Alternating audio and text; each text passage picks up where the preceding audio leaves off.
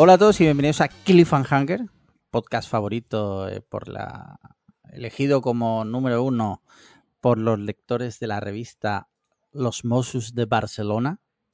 Es una revista que se reparte entre los policías de la ciudad condal.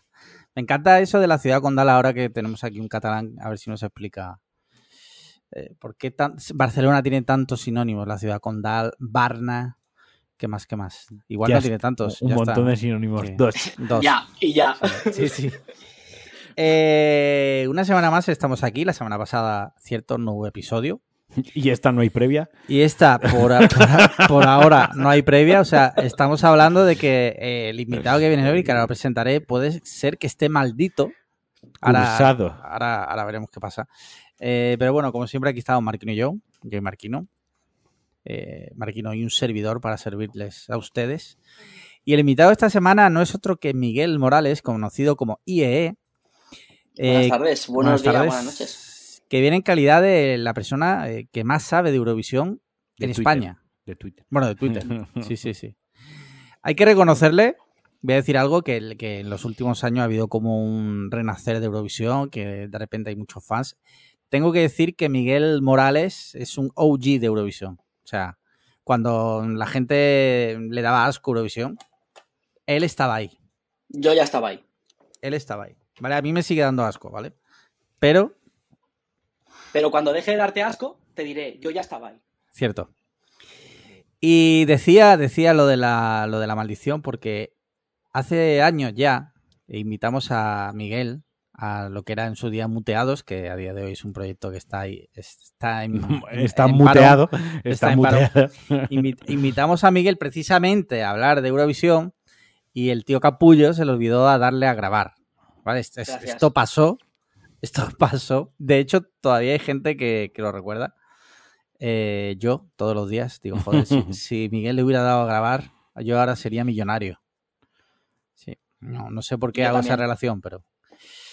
Bueno, Miguel, ¿qué tal? ¿Cómo estás? ¿Cómo te encuentras? Eh, Pues muy bien, gracias por, por sacarme aquí. Entiendo que después de una semana de parón, pues no tendríais a otra persona y habéis dicho, pues mira, ha sido Eurovisión, Eurovisión, el único pringao que conozco es este, pues para adelante. No, no, no. Te, va- te vamos a ser honestos. Llevamos varios años diciendo de invitarte siempre que llega Eurovisión. ¿Vale? Pero, se, pero hay dos cosas. Nunca nos acordamos cuando llega Eurovisión. sí. De Por hecho, lo tanto, avisarte. Claro, es que Sí, yo le dije a Miguel, tío, ¿te puedes venir a hablar de Eurovisión? Y me dice, vale, ¿cuándo? Digo, pues el martes que viene. Me dice, si Eurovisión es, es hoy. Y yo, y yo, ah, vale, ok. Ah, ok. Claro, o sea, todos los años, todos los años decimos, bueno, el año que viene lo invitamos, ¿no? Y acto seguido, la- em- eh, acto seguido empezamos a burlarnos de ti por no darle a grabar en aquel día de muteados. O sea, siempre la conversación, todos estos años, Sí. ha, ha discurrido igual. Eurovisión, el año que viene podríamos traer a IE. Hostia, Y luego- qué cabrón que no le dio al botón. Claro, sí, Y sale sí, un bucle que se rompe hoy, por suerte. sí. Esperemos Bueno. porque la previa ya se ha ido a tomar por culo. O sea, la previa no ha sido culpa de Miguel, o por lo menos no que sepamos. Pero eh, por ahora ya os adelanto que, que posiblemente no haya previa. ha podido ser un mago, quizá. Ha podido ser un mago. Os vais a quedar sin saber que es la cosa que más me enfada a mí del mundo. Sí. Hostia, pues ahora me siento como. O sea, se van a sentir como me siento yo que no pago por la previa. Exacto. Exacto. Ah, yo Que sé algo no- que los mecenas no saben y sin pagar. Que se nota, se nota el catalanismo ahí de, de IE, ¿sabes? Que no quiere Luego, luego, pagar. luego que porque todos odiamos a los catalanes, Sí. ¿sabes? Yo no odio a los catalanes. O sea, y conozco a catalanes que son muy buena gente. Nombra, nombra como, uno. No soy racista, pero. Sí. Nombra uno. Un catalán que sea buena gente. Solo uno. Mira, lo difícil es No, no, si no has nombrado uno en cuanto te lo he dicho es porque no hay. si hay. Pero el tema está. Lo difícil es nombra un catalán que sea buena gente, que sus antepasados no sean andaluces o extremeños. Ahí, Correcto. ahí es donde la llevas clara. Claro, entonces te cae, bien, un- te cae bien un charnego, pero no un Sí. catalán. Claro, como este, como el. El, el Gabriel Rufián. Gabriel Rufián. Correcto. Sí. Bueno, ahora ya después de esta pequeña intro de decir gilipolleces, ¿qué os parece si Continuamos Eh, diciendo gilipolleces. Pero en este caso, respondiendo a las preguntas que nuestros mecenas envían cada semana, eh, te lo recuerdo, Miguel, desde 5 euros al mes puedes ser mecenas y obtienes eh, esta semana la previa no, ¿vale? Pero otra semana sí. ¿Esta semana lo rebajáis? Esta semana no hay previa por ahora, pero bueno. O siempre podemos subir la previa sin, sin la parte de Marquino. O sea, solo hablando Miguel y yo y con silencio. Que será solo hablando yo. Sí, sí, porque yo no he contado nada esta semana. Entonces, bueno, pues aparte de eso, nuestros mecenas nos envían preguntas todas las semanas que nosotros respondemos. Mira, por ejemplo, tenemos una de Win que dice lo siguiente, dice, no es una pregunta, es un recordatorio y es dale a grabar. Bueno, la primera en la frente. O sea, ya le- recordar que ¿Me esto han no, tenido que llover palos? esto, no se, esto no se lee previamente. O sea, nosotros esto es. Se lee Y aquí on the es- fly. y es darle a grabar. Bueno, por suerte o por desgracia le he dado yo a grabar, ¿vale? No sabemos qué pasará, que igual se jode la grabación. Esta semana tampoco no hay episodio, pero bueno. Dice Adrián, dice, hola, ¿sería bueno que España abandonara el Big Five y pasara por el proceso de semifinales como casi todos los demás? Abrazos. Bueno, van directamente a Eurovisión, ¿no? Entiendo, porque lo de Big Five se refiere a eso. Sí. Que explique lo que es un Big Five. Anda. Sé, Bueno, eh, te- eh. lo único que te voy a pedir una cosa, Sí. o sea, que no sea muy largo. Exacto, para tontos. Gracias. Para tontos, pero no muy largo. Vale. Porque Vale, yo, pues por ejemplo, Five no sé son- qué es el Big Five, no lo sé. Pero, pero Vale. tampoco eres tonto. Eh, sí, correcto. Exacto. Exactamente. Simplemente no eres seguidor de Eurovisión. Correcto. Eh, el Big Five son los cinco países que están automáticamente clasificados en la final, que es la que se celebra el sábado. Que son Pase, lo que pasa. España, Vale. pase lo que pase. Son Francia, España, Italia, eh, Reino Unido y Alemania. Vale, yo tengo aquí la primera duda. ¿Por qué? Porque son los países que conformaron la Unión Europea de Radiodifusión, la UER, que Vale. es la que eh, organiza Eurovisión. Ah, pues entonces mamando polla, que no se tiene que disolver eso. Eso tiene que quedarse así. Exactamente, que les den por el culo. El que Bueno, puso claro, dinero hace Aquí no 60 estamos, años claro, es a el ver, rey. aquí no estamos hablando, no estamos hablando de que esto es democrático, ni que estamos hablando que esto tiene que ser un deporte de competición justo. Esto es entretenimiento puro y duro.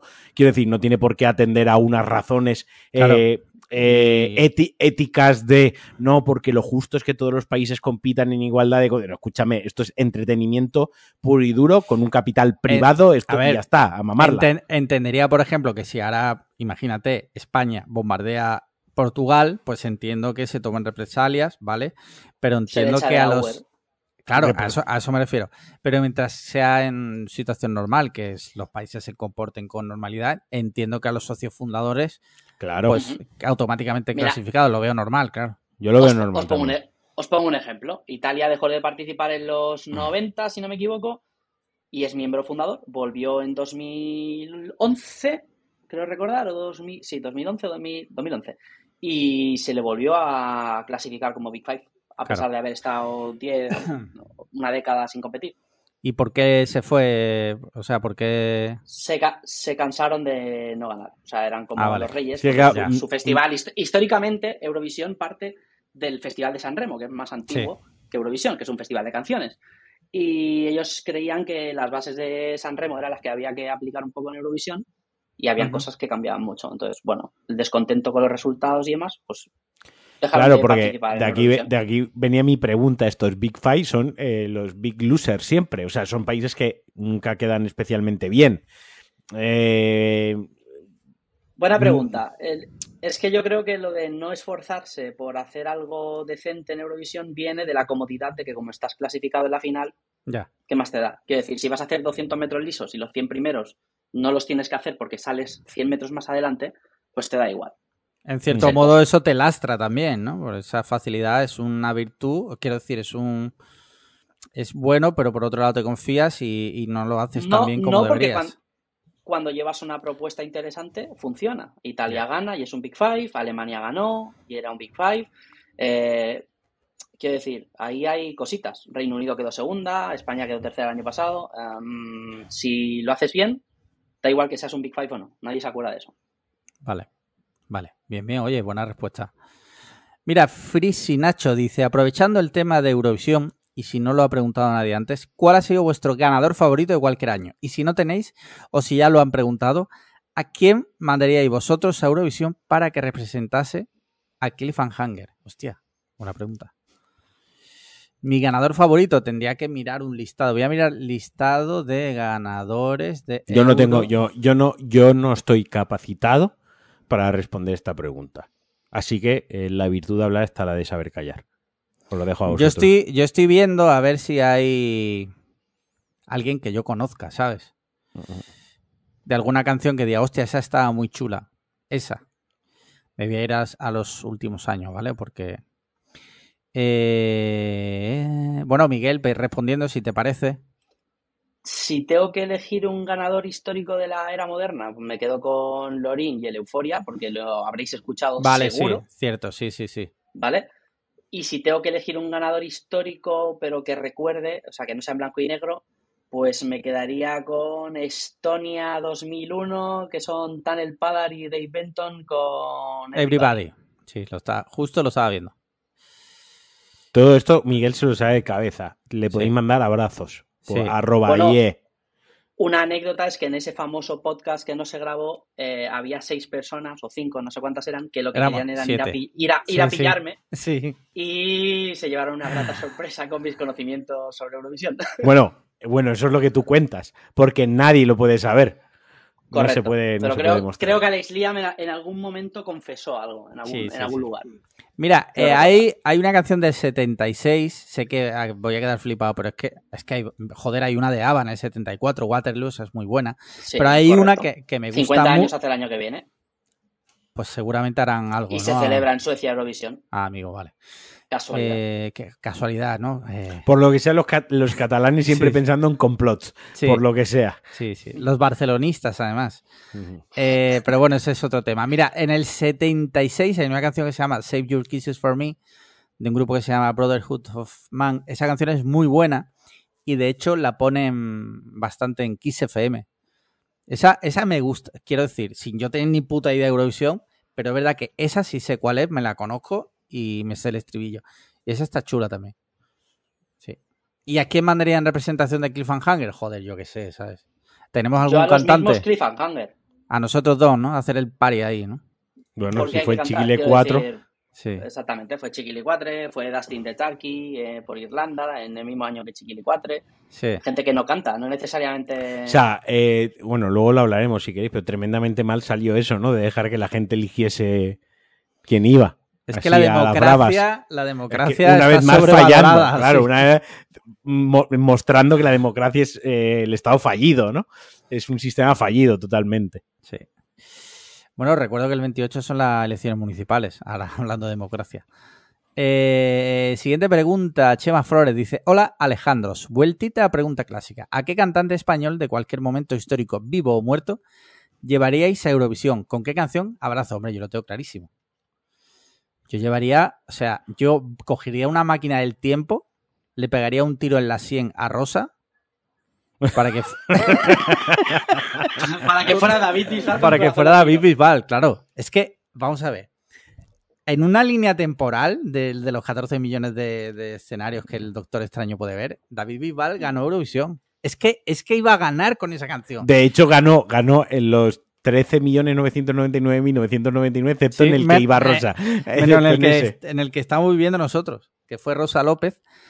Pero es que, Corazola, yo te juro que yo a veces voy eh, en el coche con el, con el aleatorio y pongo, yo, depende del día como lo tenga, pongo una lista a otra. Yo no, no suelo escuchar discos enteros a no ser que sean novedades, ¿no? Que quiero escuchar, pero normalmente pongo listas. Yo a veces me salen listas del do- en plan de lo mejor del 2000 y me sale Corazón Latino. Yo te juro por Dios que no ese, ese rato, ese rato yo soy feliz. Sí. O sea, es que, te- o sea, tendría que ir. Las, las malas lenguas hablan de un complot. Pero bueno. Pero ¿por qué motivo? Bueno, explica, a ver, escúchame, no- escu- un un- segundo, un segundo, un segundo, Miguel. El podcast mola, el podcast no se escucha mucha gente, pero ni el CNI ni la CIA nos escucha. O sea, Bueno, no si hace falta. Y si nos escucha, y si nos escucha, me da igual. No hace falta que haya un complot aquí como si fuese a asesinarte mañana. Bueno, o sea, No, eh, Mira, la, la España de 2002 sin redes sociales, Ya. En la que todo se podía controlar un poquito más a nivel interno y privado, pues qué movimiento había en España Perdón, en perdón, perdón. 2002? perdón. Ha sido ¿Qué sin querer, movimiento te lo había en juro. España en 2002 con todo lo que supuso Operación Triunfo? Era Rosa, Rosa, Rosa, la historia de superación de Rosa, eh, una chica paleta de pueblo que se convierte en cantante. Claro, pero esa historia, etcétera, etcétera. Eso es esa algo historia- ahora. Claro, en España enti- entiendo que- caló, pero fuera de España nadie sabía quién coño era Rosa. Claro, pero si tú a Eurovisión llevabas a, un, a otra persona que no fuese Rosa, en España no iba a haber Eurovisión ni el tato. Entonces el resurgir de Eurovisión en España vino por Rosa. O sea, su misión no era ganar a nivel europeo, era ganar a nivel España. Y a nivel España lo consiguió. Ya. Eh, probablemente Corazón Latino hubiera sido una propuesta mejor. También te digo que no hubiera ganado porque ganó, ganó Letonia ese año y, y así hubiera sido, igualmente. No sé, tío, yo, yo, o sea, quiero vivir En el en universo mundo- donde él sí, ganaba. donde él ganaba. Es un universo claramente mejor. Que a lo mejor hubieran ganado los nazis, es, es el precio a pagar. Quiero decir, sí, Ya ganaron, de hecho. Las elecciones. sí, sí, claro, fueron elegidos democráticamente. Una vez más, la democracia Fallando. Sí. No, pero tú imagínate que te dan a elegir. Tienes dos opciones. Vivir en este universo donde los nazis perdieron y tal, pero Rosa fue Eurovisión. O uno en el que eh, Europa es nazi, pero David Bisbal va a Eurovisión. Yo me quedo con la Europa nazi. Yo me quedo con Bisbal. Sí. Es el precio a pagar. ¿Sabes? Como cuando te enteras que tu cantante favorito es pedófilo. Dice, ya, pero ¿y Sí. los temazos que se lanzó después de Y- chuparle la polla a un niño? ¿sabes? Y, y lo que hemos bailado con Michael Jackson, ¿no? Claro. Si ese es el precio a pagar, que vengan Sí, sí, muchos sí. penes menores de edad. Claro. Sí. Y, y bueno, en el caso particular de Michael Jackson, que yo siempre lo defenderé, es, o sea, te chupa la polla a Michael Jackson y encima lo denuncia. Debería ser un honor. Claro, te- o sea, eh, no sé, la gente está mal. Igual la denuncia era porque no le dieron un título de "Us- su polla ha sido chupada por Michael Jackson. Sí, Está sí, bendecida. Y va a venderla a- al programa este de, de- de la tienda esta de Las Vegas, ¿no? Que van a... Sí, el metro, Brown, Brown, el a Brown. Sí. Brown Star, sí. En plan, de esta es la, la- como la pistola, esta es la pistola con la que mataron a Lincoln, ¿no? Pues esta es la polla que No, chupó no sé. Rick. Parece No sé, Rick, parece falso. Tengo que chuparla, a ver si es verdad. Eh, bueno, yo he respondido. Tú igual, ¿tú a quién llevarías, eh, Miguel? a, nivel, a nivel histórico, cualquier cantante. Sí, a quien tú es que quieras. ya, ya ha ido a Eurovisión, pero yo creo que uno de los que se podrían llevar sería Rafael, que ahora se ha vuelto indie. Sí. Y ya estuvo en Eurovisión dos veces. Pero bueno, Yo no sé si ha estado el que voy a decir, no lo sé, porque no tengo el conocimiento que tienes tú sobre Eurovisión. Yo llevaría a Nino Bravo. Yo lo resucitaría y lo llevaría. valenciano, ¿no? ¿Cómo no? Otra cosa no, pero Nino Bravo cantaba bien. Joder, Sí, sí, me cago en tenía, Dios. tenía un bozarrón el tío. ¿lo llevarías con el 800 estrellado, 850 estrellado o lo llevarías? Quiero decir, ¿en ver- versión zombie o versión resucitada sana? Eh, hostia, pues ahora depende en qué año lo llevaríamos. El año que viene, el zombie. Total. Eh, porque el, el esperpento parece que también gusta y que vende en Eurovisión. O sea, que montes un buen espectáculo, también una buena performance también ayuda. Sí. Bien, bien, bien. Mira, última pregunta. Larry Caberga. Es el. es- es- eh, eh, claro. Esa era la pregunta. No, pero te- claro, un poco de autocrítica. Si nosotros estamos aquí diciendo que si la polla te la chupa Michael Jackson, el nivel de los mecenas, pues es, es un señor que se llama Larry Caberga. O sea, es, es que se, es así. Dice: Hola, titanes, gigantes, eh, miuras, mastodontes, jefes. Ah, vale, ya sé quién es. Dice: Aquí va mi pregunta con el tema de Eurovisión. Si pudierais enviar a un grupo ficticio o no al escenario de Eurovisión, ¿qué tipo de actuación extravagante y única os gustaría Ah, que sí, hiciese sí, claro. para cautivar al público? ¿Y añadiríais algún mensaje subliminal profundo en la letra o actuación que os gustaría transmitir? Besis de Fresi. Yo, como ha dicho ficticio, ¿no? Ha dicho ficticio. Sí, puede ser ficticio, sí. Yo llevaría eh, Andy Sammer, eh, Sandy Sammer, Ah, se llama. Andy, El de- Andy Samberg, sí. An- Andy Samberg en, Sub- en Popstar, ese personaje que interpreta él en Popstar, yo lo llevaría, además con la canción de, ¿La de Bin Laden? La de Bin Laden. Yo Vale. lo llevaría con la canción de Bin Laden. Vale, vale, vale. O la de I'm Not a Gay. Esa Sí. también eh, buena. Sí, esa es buena. Sí, ¿tú, Miguel? Yo llevaría a alguien que fuera una especie de Sacha Baron Cohen eh, ah, hostia, muy bueno. ¿eh? disfrazado con un grupo que se llamase Ojete Lemon. Eh, lo, Y- lo tienes como muy pensado, ¿no? Es como si esta pregunta estabas que lo de deseando que te Le- la hicieran, ¿no? No, bueno, no, no. O sea, me, me estoy imaginando, me estoy imaginando a su mujer por las noches antes de irse a dormir y él contando esto todas las noches. Todas las Guau, putas si- noches. Si pudiese llevaría Viendo un en qué momento eh, lo podría colar. Llevaría un grupo que se llamaría así, que sería así, de este estilo y ganaría. Y la mujer todas las noches, Miguel, duérmete, Duérmete ya, por ya favor. una puta vez, ¿sabes? Duérmete. Sí. Cállate la puta boca. Y, Sí. y el tipo de actuación pues sería algo rockero esperpéntico y con desnudos parciales. Muy Vale. de mal gusto. Tipo bañadores Borat y cosas así. Mira, yo llevaría a algo tipo Ramstein. O sea, algo rollo extremo. O sea, el otro día había algo de ese rollo. Bueno, un año fue también el grupo este, el Orde, ¿no? También un poco, pero Ramstein, como cuando el, cantante se saca la polla y empieza a correrse de forma ficticia en el público. Pues eso, pero en Eurovisión. Y de fondo el himno de España. Que esa, que esa fuera la actuación. Bueno, no estaría mal. A ver si te sirve de algo. O sea, el año pasado estuvo de Rasmus, creo. O sea, quiero decir, más o menos. Sí, pero Rasmus si el es cantante un de Rasmus que iba sin camiseta se, se- Ya. se bajara los pantalones Sí, y dijera, aquí está mi rabo finlandés. sí. Pero en versión española. Sí, algo así. Está- estáis mal, ¿eh? Estáis mal. Yo me sabe mal porque os aprecio, pero la verdad es que muy bien no estáis. Sí. Muy bien, pues no, no quedan más preguntas. Eh, entonces, eh, ¿qué queréis? ¿Hablar ya de Eurovisión que hablemos un par de temas que tengo yo por aquí primero? ¿Qué prefieres, Miguel? ¿Quieres que eh, acatemos ya la... No, feel free.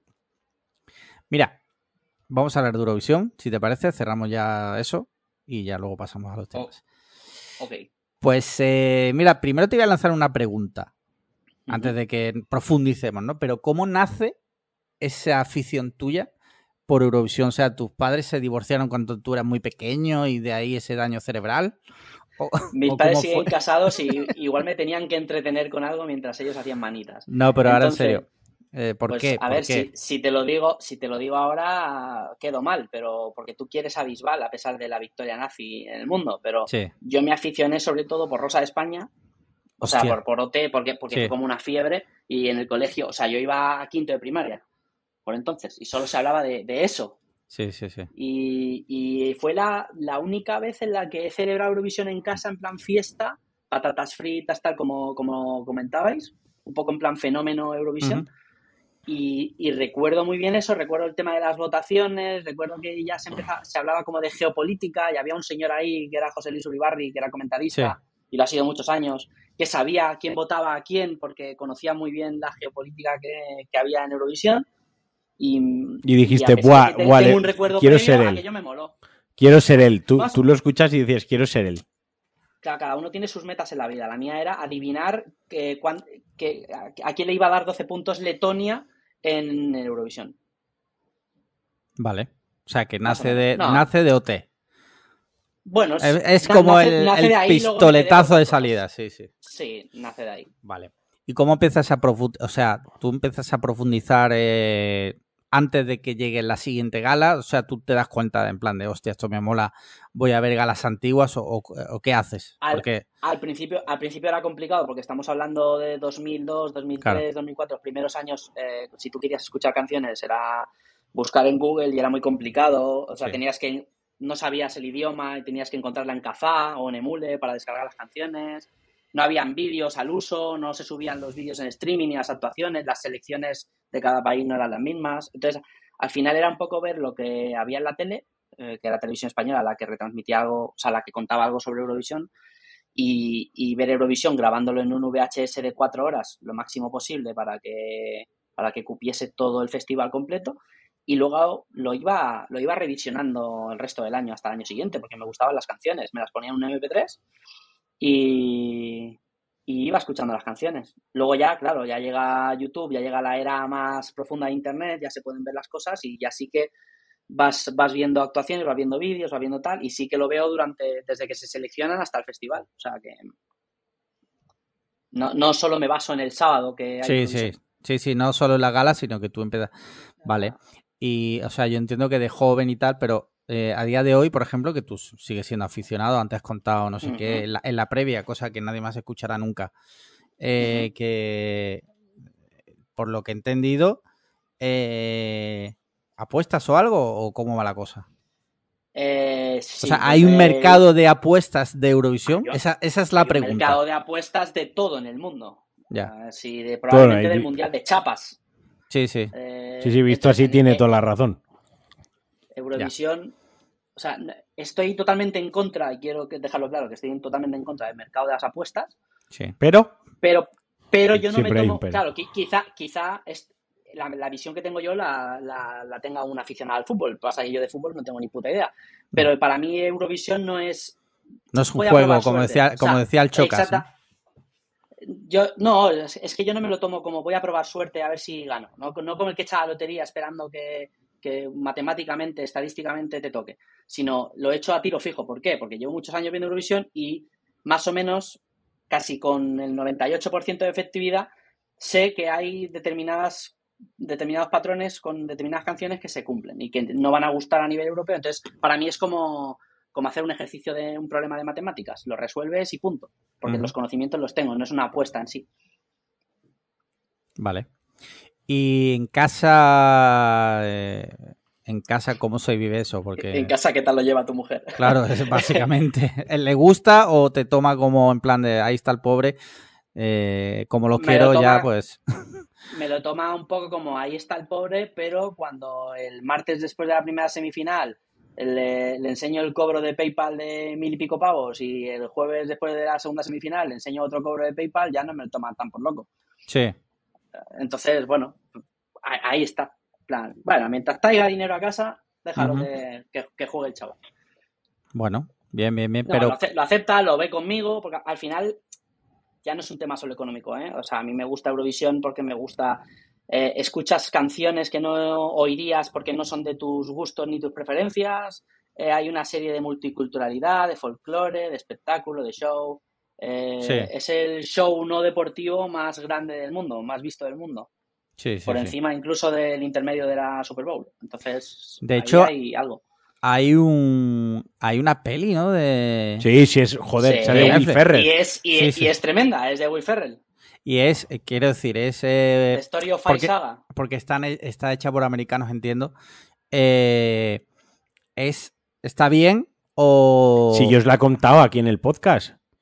Ya, pero tú no eres especialista en Eurovisión. Que- Coño, me- pero sí. pero lo que pregunto, bien, no, no, pero no, pero bien. pregunto si está bien de divertida, sino si está bien en cuanto a respeta el tema de Eurovisión y tal, o se lo folla vivo como todo lo que hacen A los ver, americanos. Se, se lo folla un poco, pero hay que entenderla desde el punto de vista de que es ficción, de que es una película, de que vas a pasártelo bien, de que es Will Ferrell.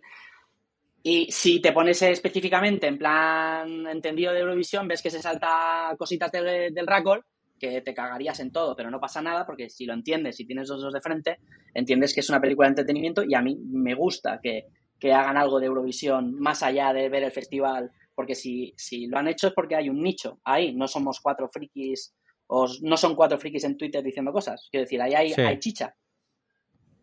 Sí, sí, sí. Vale. Vale, vale, vale. Bueno, Entonces, pues Estoy satisfecho. bien. De cara a la, a la gala de. Bueno, de cara, ¿no? Ya, ya ha pasado, ¿no? Pero el sábado fue la gala, todo el mundo. Bueno, todo el mundo lo sabe. Quiero decir, la gran mayoría de, de gente lo sabe. En Latinoamérica, pues no, si nos escucha alguien, no sé si lo sabrá. Fue el sábado, ganó Suecia, eh, volvió a ganar. Lorín, que es la segunda vez que gana. Y te lanzo una pregunta: ¿cuántas veces ha ganado? Bueno, ¿hay, hay, hay más gente que haya ganado dos veces? ¿O es la primera vez? No, hay una persona más, que es Johnny Logan, irlandés. Los años ahora sí que me vas a pillar, pero creo que la última vez ganó en el 94, no lo sé. Eh, pero sí que te puedo decir los títulos de las canciones, que una era What's Another Year y la otra es Hold Me Now. Pero era Johnny Logan. Gan- Ha ganado dos veces como cantante y una como compositor por Irlanda, Vale. que tiene siete victorias, igual que Suecia. Vale. Eh, ¿Cómo es para ti? ¿Vale? Yo te voy lanzando preguntas Ujú. Que me las voy inventando so- sobre la marcha. No te creas que yo me he preparado Sí. porque yo jamás me preparo el podcast, ¿vale? Pero soy tan bueno que me lo puedo preparar sobre la marcha. Bien. ¿Cómo te preparas? ¿Cómo te preparas tú la noche de Eurovisión? ¿A qué hora empieza para ti? ¿No? Porque, por ejemplo, cuando hay final del mundial, ¿no? Pues horas antes está en la tele la previa, la gente con los amigos, pues ya que si la cervecita, que tal. Para ti, ¿a qué hora? Si, si Eurovisión es a las 9, ¿tú a qué hora te empiezas a preparar ya para lo que se viene? Pues antes me preparaba mucho antes, porque antes sí que lo tuiteaba y me gustaba hacer como una especie de comentario, entradilla antes de cada canción, tal. Sí. Últimamente veo el ambiente en Twitter que no me gusta nada y no tuiteo durante el festival, salvo retuitear alguna tontería o tal en las pausas o en la típica canción de ir al baño, que es la que no interesa. Y entonces mm, me lo tomo ahora con más calma porque ahora que soy papá y todo eso, que no hace falta que lo diga 25 veces, Sí. pues eh, lo- los timings son distintos. Entonces al final tienes que estar una hora, media hora antes o una hora antes que ya estoy como con el cuerpo caliente de Eurovisión. Antes sí que lo preparaba con horas de antelación. Y de hecho, a día de hoy, la, la semana desde que empieza el lunes, ya estoy como nervioso, se nota, se me nota algo en el cuerpo que, que me dice que hay Eurovisión y lo notan a mi alrededor. En plan, estás nervioso, tienes una semana un poco movida. Digo, pues sí. Sí. Pero no, no tengo un timing específico. Este año, por ejemplo, pues no sé, chuté al niño con la abuela y pude Sí. ver Eurovisión en Dolby Surround a toda pastilla en casa, con el niño sin problemas para que se durmiese porque no estaba en casa. Entonces, eh, una horita antes, más o menos, lo típico que preparas la cena y preparas la mesa y tal. Sí. Tampoco soy de celebraciones, ni fiestas en casa, ni banderitas, ni los típicos que salen en la tele. Vale. Y este año tú, sé sincero, ¿vale? Eh, no quiero que me mientas. ¿Tú sabías quién iba a ganar o tu apuesta era otra? No, sabía quién iba a ganar. Vale. Desde, desde que ganó la selección de Suecia, sabía que iba a ganar Suecia. claro, porque tú te sabes los temas, ¿no? Antes de la gala tú ya te lo sabes prácticamente todo de memoria, ¿no? Este año por temas personales no tanto como me gustaría, pero sí, ya me los ya me los conozco. Ya me los he visto varias veces, el tipo de actuación que hacen, incluso veo pequeños fragmentos de los ensayos durante la semana y sé más o menos qué van a hacer, iluminaciones, vestimentas, cosas de estas. Vale. Vale, no sé si, bueno, yo estoy haciendo de pregunta, no sé si Marquino quiere... No, no, no, no, me parece, me parece correcto. Vale. Eh, ¿Qué opinas de la nueva jornada eh, de fanáticos de Eurovisión? Prefiero no. Bueno, voy a opinar porque. Voy a- mira, voy a, voy decir algo, voy a decir algo. Te diría que esa nueva jornada llegó en 2008, puede ser, cuando lo del Chiquilicuatre, la Casa Azul. eh, hubo mucha gente Uf. que puede ser que se subió al carro, ¿crees? O, o- o no crees que esté relacionado? Es progresivo. Eh, a, a medida que Eurovisión se ha ido homosexualizando, con todos mis respetos, eh, cada vez ha, ha subido el número de fanáticos. Lo que pasa es que al final, bueno, porque lo que quieren es purpurina, petardos, luces, iluminación y pluma. Entonces, eh, bueno, ¿qué opino? Es que a mí muchas veces me dicen, ah, o sea, eres eurofan tal, y a mí no me gusta llamarme eurofan porque para mí eurofan Porque no eres Es- gay. Dilo, Sí. dilo. que, está- que estás ahí mordiéndote la lengua. Estás ahí No, mordiéndote la lengua. sea el único eurofan heterosexual que exista, eh, eh, mundial, el de Eurovisión. No, no, pero es por, es por un tema de que parece que ser eurofan es apoyar a tu país, tal. Yo si veo un mundial de fútbol y me gusta cómo juega Francia, eh, me va a molar que gane Francia. No voy a que España, España, España, España ha palmado y tú sigues diciendo, pero es que España podría haber ganado, ¿no? Pero Sí. es que hay equipos mejores, ¿no? Pues esto igual, pero con canciones. Entonces, si la propuesta española no me gusta, ¿por qué tengo que apoyarla? O sea, yo no voy a ver a España en Eurovisión, voy a ver Eurovisión. A mí me gusta el espectáculo musical. Y se centran mucho en que en mi candidato, en el de mi país, en cómo mola, es el mejor, te guste o no te guste la propuesta, haces que te la meten con calzador. Entonces no me identifico con el fandom de, de ese tipo. Vale. Entonces prefiero no opinar. Vale. eh, bien, bien. Mira, si tuvieras que elegir una sola canción de Eurovisión. ¿cuál elegirías? ¿De todos los tiempos? De ¿O todos de este los año? tiempos. No, no, no, ¿O- no. O sea, le cogen a. No sé, que a tu mujer y la secuestran y te dicen tienes que elegir una y si no, pues Oh, hostia. solo hay- una. hay tienes, tienes que hay mojarte. muchas.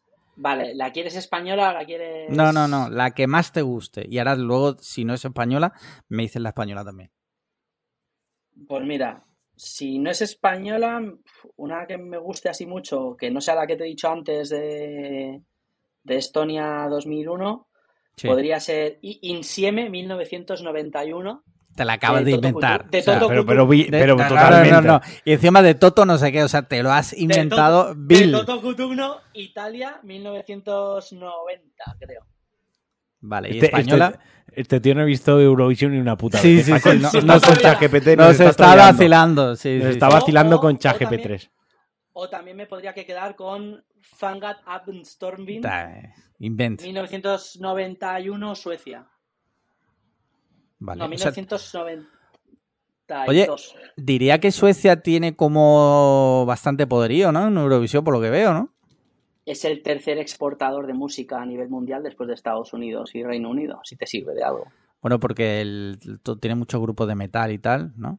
¿Puede ser por eso? Bueno, bueno, pero les gusta mucho también el pop, les gusta mucho el espectáculo, se trabajan mucho la selección de su candidato para Eurovisión.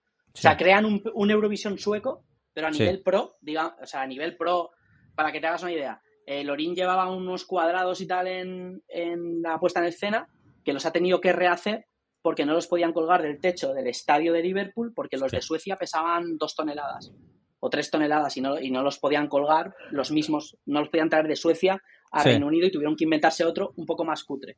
O sea, para que vean la envergadura y la importancia que le dan, que lo hacen mucho más pro. En Sí. realización, música, escenario, pa, pa, pa.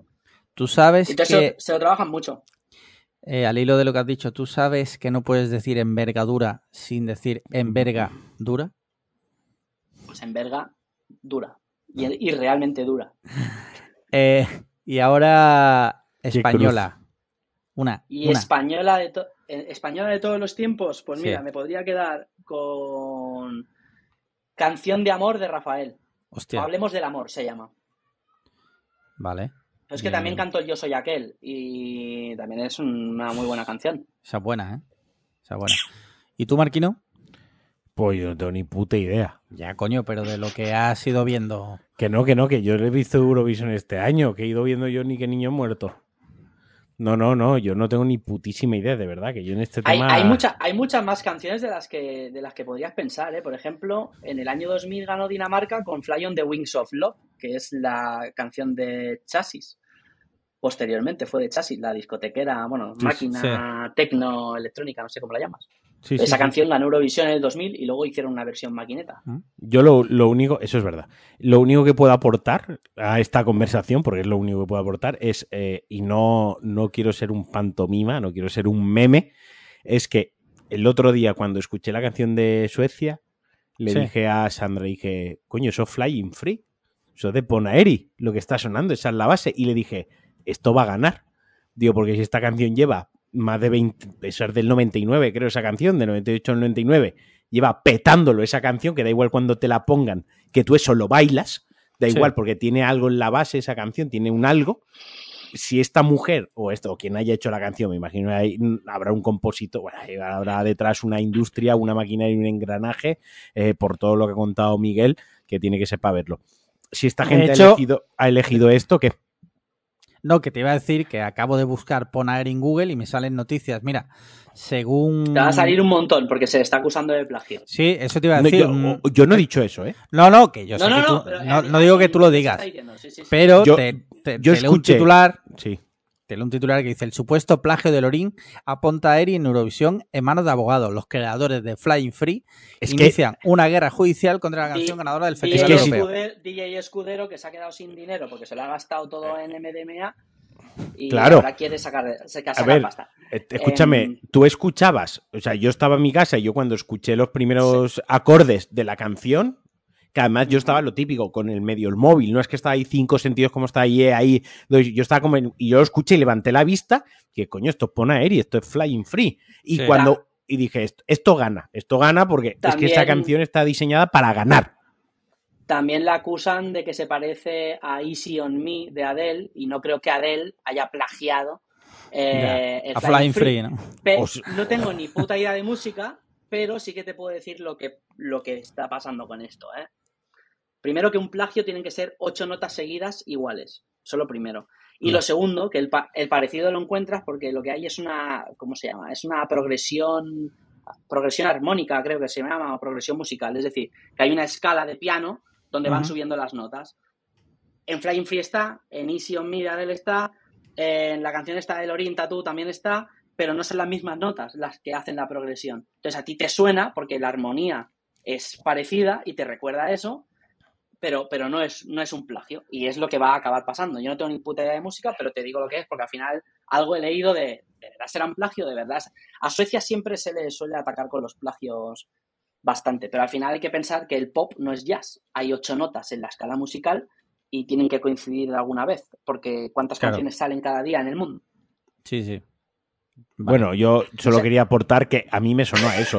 Yo no, yo no voy a Sí, entrar no, en... no. A ti ya en- mucha, a mí también me sonó. En un, sea, en- en un eh, principio me moló porque dije, hostia, esto, si esto yo lo he oído. O sea, esto me suena. Ya te digo, yo a, nivel legal, yo no sé la implicación que puede tener que se parezca, que no se parezca. A lo mejor yo pensé, bueno, a lo mejor han pagado los derechos, que, que eso sería, a lo mejor han pagado la base, que No, eso se hace. Tampoco se podría presentar en Eurovisión. Ah, vale, vale. No, no, Tienen no, que no. ser o- 100% originales, ¿no?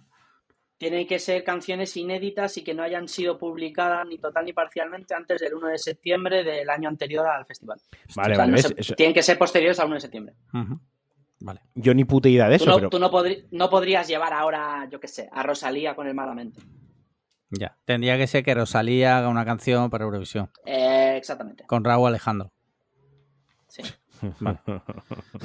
Total, que eso, que yo lo escuché y dije, esto gana seguro. Y mira, y ganó.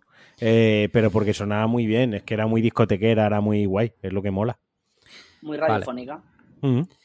Eh, seguimos, seguimos, seguimos. Mira, eh, Miguel, eh, bueno, se ha hablado muy bien de la última gala que la ha producido la BBC, que bueno, hay que reconocer que la BBC, joder, es buena en lo suyo. Su- Suele ser buena en sus producciones.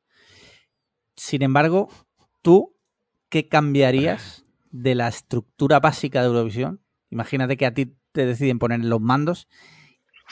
Alguien llama a tu, al fijo de tu casa y te dice, Miguel Morales, por favor. Al fijo. Sí, al fijo. Una Eh, paloma mensaje, me manda un sí. telegrama. Tenemos una propuesta que hacerle, ¿no? Como puedes hacer Eurovisión como te salga de los cojones, siempre y cuando respetes las cosas súper básicas de que los países, bla, bla, bla, tienen que cantar, tienen que actuar, pero puedes hacer lo que quieras. ¿Qué harías? A, ni- a nivel estructural de show o a nivel organizativo. A nivel organizativo, o echaba a Israel o readmitía a Rusia, Hostia. porque si el concurso, si el concurso pretende ser únicamente musical e imparcial en temas guerras, paz, tal, Vale, no se puede permitir un bombardeo en Jordania eh, o en Palestina si estás echando a los rusos porque atacan a los ucranianos. sí. Entonces, o- o- lo que pasa es que como están bombardeando a los moros, pues no nos importa. Y como, y como a Israel ya le hemos hecho mucho daño, porque de hecho los echamos a Israel, no voy a entrar en temas políticos, pero les hicimos un país para que se fueran allí todos los judíos, pues claro, no le vamos ahora a decir tú no vas a entrar en Eurovisión, pero habría que readmitir a Rusia y que luego caiga por su propio peso porque la gente no la vote, Vale. porque la gente le tenga tirria, que para eso hay un televoto y hay abucheos en el plato. Ahora quiero que A me nivel- expliques lo del televoto, ahora entraremos en eso. A, a nivel concurso haría eso. Luego ah, sí que haría otros temas organizativos, expandiría más Eurovisión. Porque se ha metido Australia, que no pinta nada. Si Sí. Eurovisión es Eurovisión, es para Europa, pero crearía otros Eurovisiones.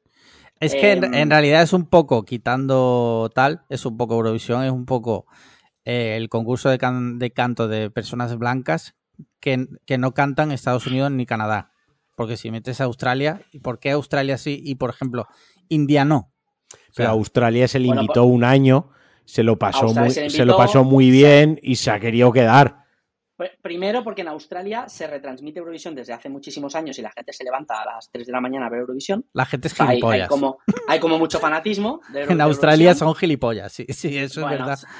Te prohíben meter plátanos en la aduana, pero ven Eurovisión a las 3 de Sí. la mañana. Bueno, hay de todo. Eh, primero por eso, luego se les invitó porque, porque hacían un seguimiento como muy hot del festival y al final se hicieron miembros de la UER, es decir, que pagaron la inscripción anual, o sea, se hicieron mecenas de la Vale. para entendernos. Entonces, para, para poder participar en Eurovisión tienes que ser mecenas. Vale. Si, si la India no es mecenas de la UER, no puede participar en Eurovisión. Entiendo que la India Hay países, tiene... fuera, hay países fuera de Europa que son miembros de la UER, porque al final la UER es la Unión Europea de Radiodifusión, que lo que hace es generar contenidos Sí. de deporte, de, de eventos, tal, a nivel eh, europeo y mundial incluso, y los retransmite en radio, en, vi- en televisión, etcétera, etcétera. O sea, desde torneos, de- desde Juegos Olímpicos hasta... Hay de todo, ¿eh? Eso es la Unión Europea de Radiodifusión. Sí, sí, Entonces, por ejemplo. Marrue- Marruecos está y participó en Eurovisión una vez y no volvió a participar. Quiero decir, podría participar cualquier país, pero entonces no lo llamaríamos Eurovisión. Pero para eso yo lo que haría sería eh, competiciones diferentes y luego un clasificado de cada competición o, o- o cuatro clasificados de cada competición en, en- en el Worldwide Music Festival XXL, como quieras llamar. Vale. Ya, ya existe el América Visión ahora, ¿eh? por así decirlo. Es un, es un formato distinto a Eurovisión, empezó el año pasado, pero en el que compiten los estados de Estados Unidos, al final gana uno. Es una cosa un poco rara que no va a seguir nadie y probablemente no continúe si no le ponen un poco de interés. Ya. Algo, algo así haría. Sí, sí, sí.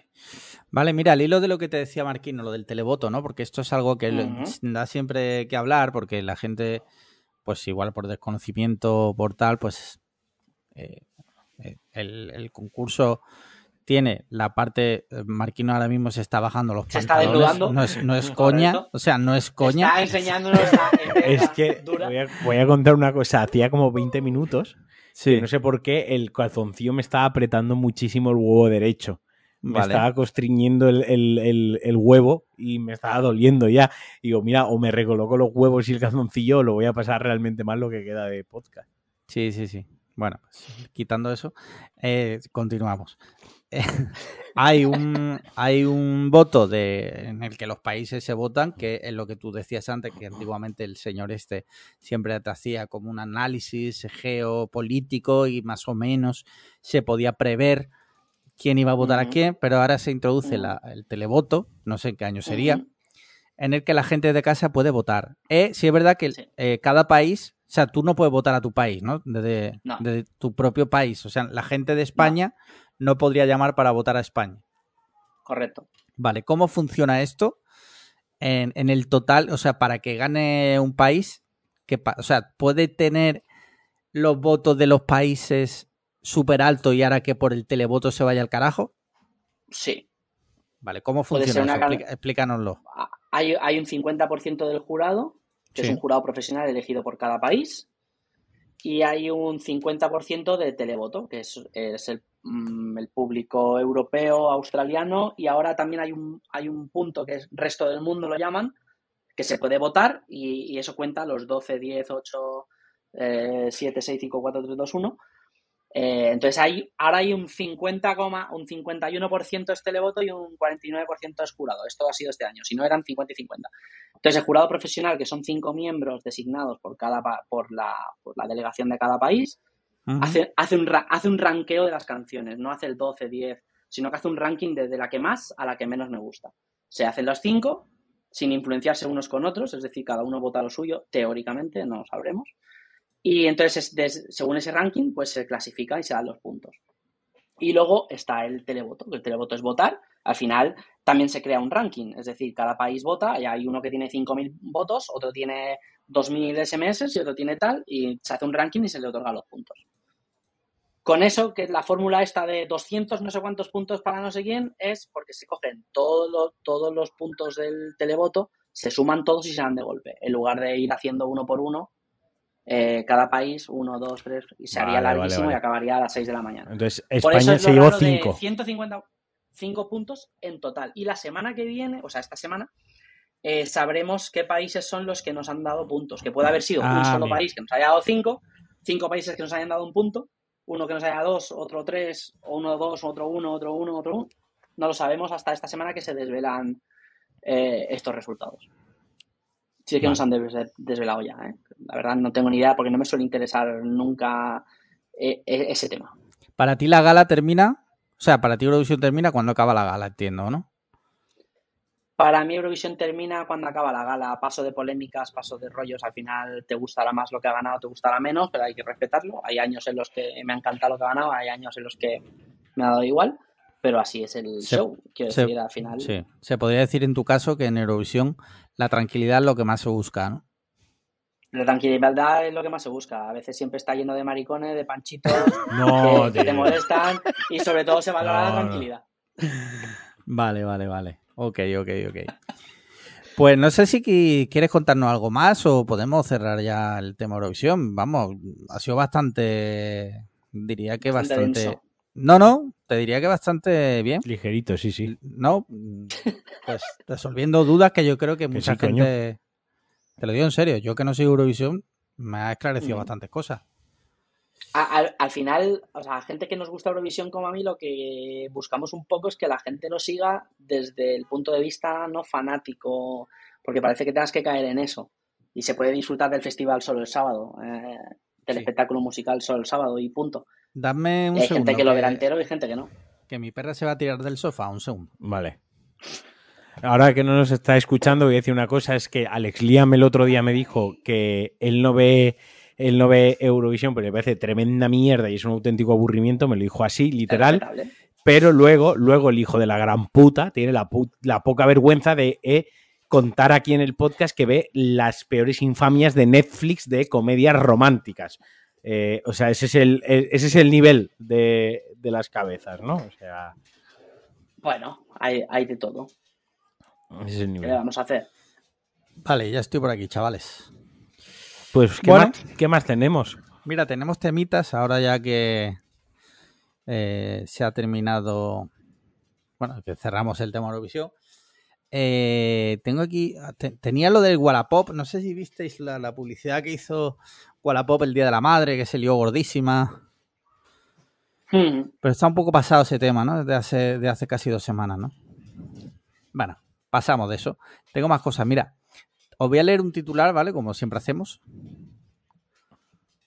Eh, lo tengo por aquí. Sí. Perdonadme que.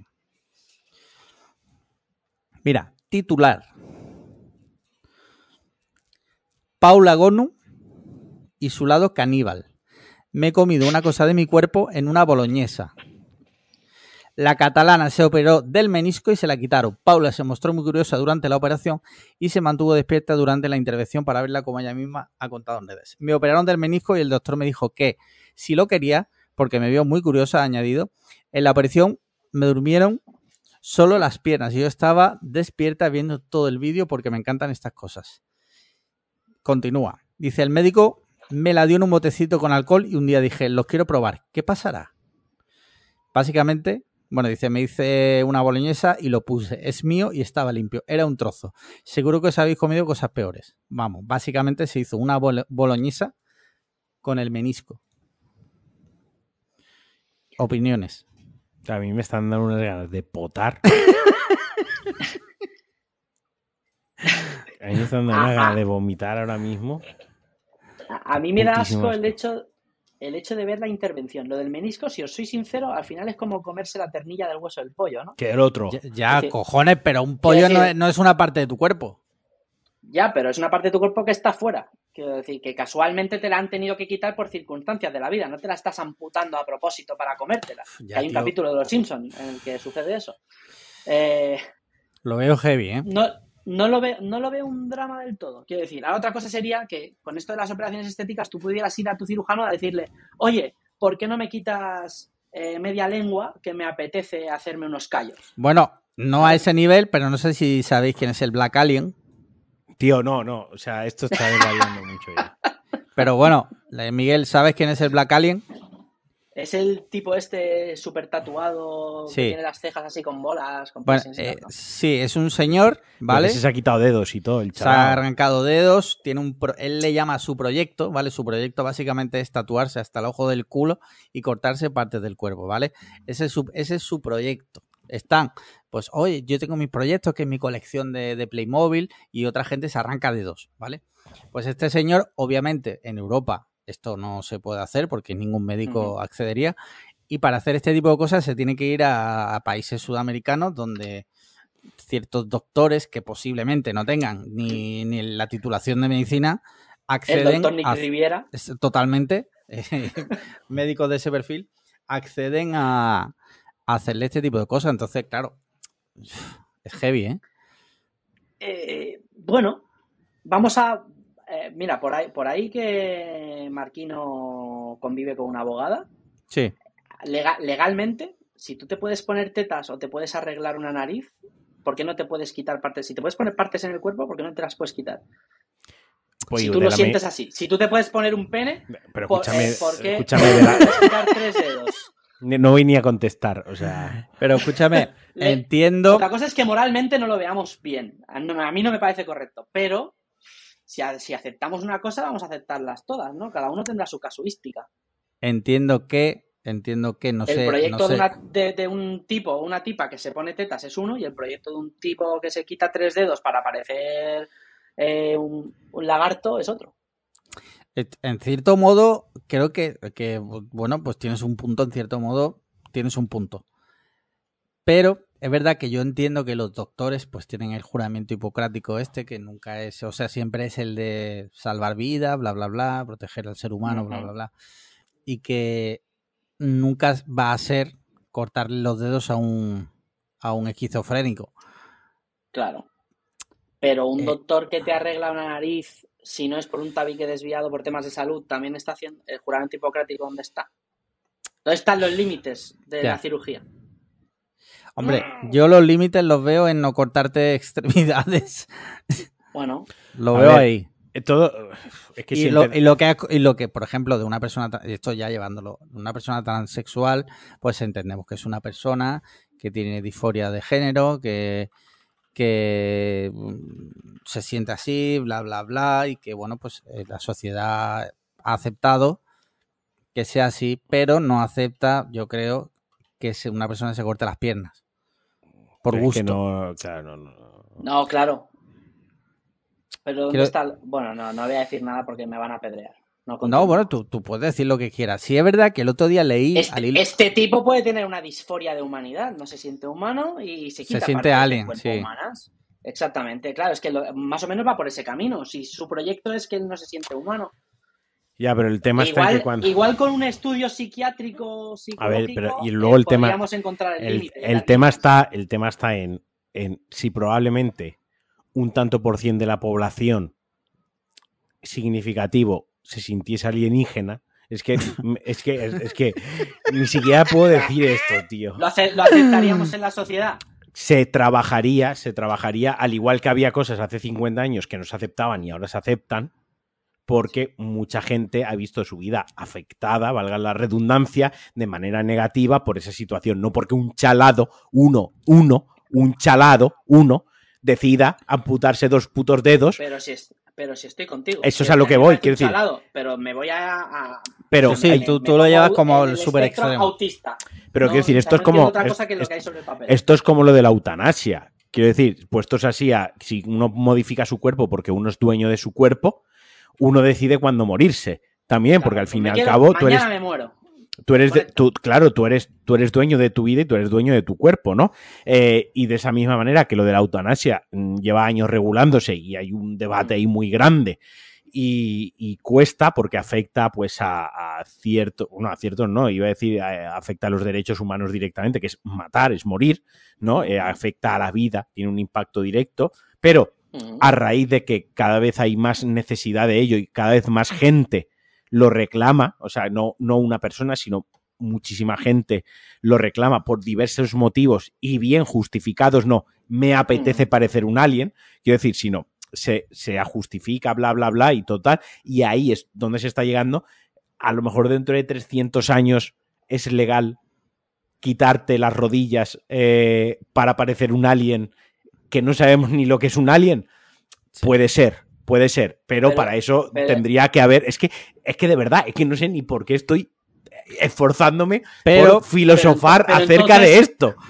Pero entonces este tipo habrá estado viviendo en penitencia, en castigo, porque no se le ha permitido, y dentro de 300 años este habrá sido el precursor, el héroe, Claro, se le eh, estatuas. y la gente, es que ¿dónde está ahí la el problema? la o lo legislamos ya decimos esto está prohibido para siempre, forever, o, o abrimos. bueno, na- nada lo puede Nada, prohibir no, para eh, siempre. nada, nada se prohíbe para siempre, o sea, las cosas evolucionan. Al hilo de esto, perdo- perdonadme que os interrumpa. eh, no, no, interrumpe, interrumpe. Decir. Os leo también un, un titular de, de un, de un tema que sale cada X tiempo y sí, de esas cosas que me siguen dejando un poco tal y dice el ser humano es, es pero, o sea, el ser humano es impresionante pero no para bien, o sea, sino para mal.